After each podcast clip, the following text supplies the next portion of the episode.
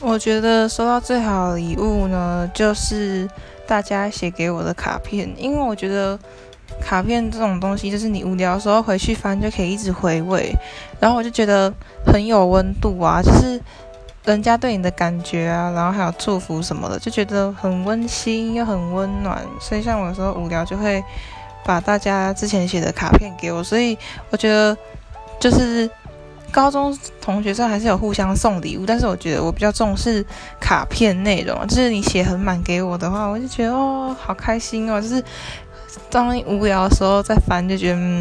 很赞，就像你写日记，然后回去翻你之前写的内容一样，就是会可以边回想之前的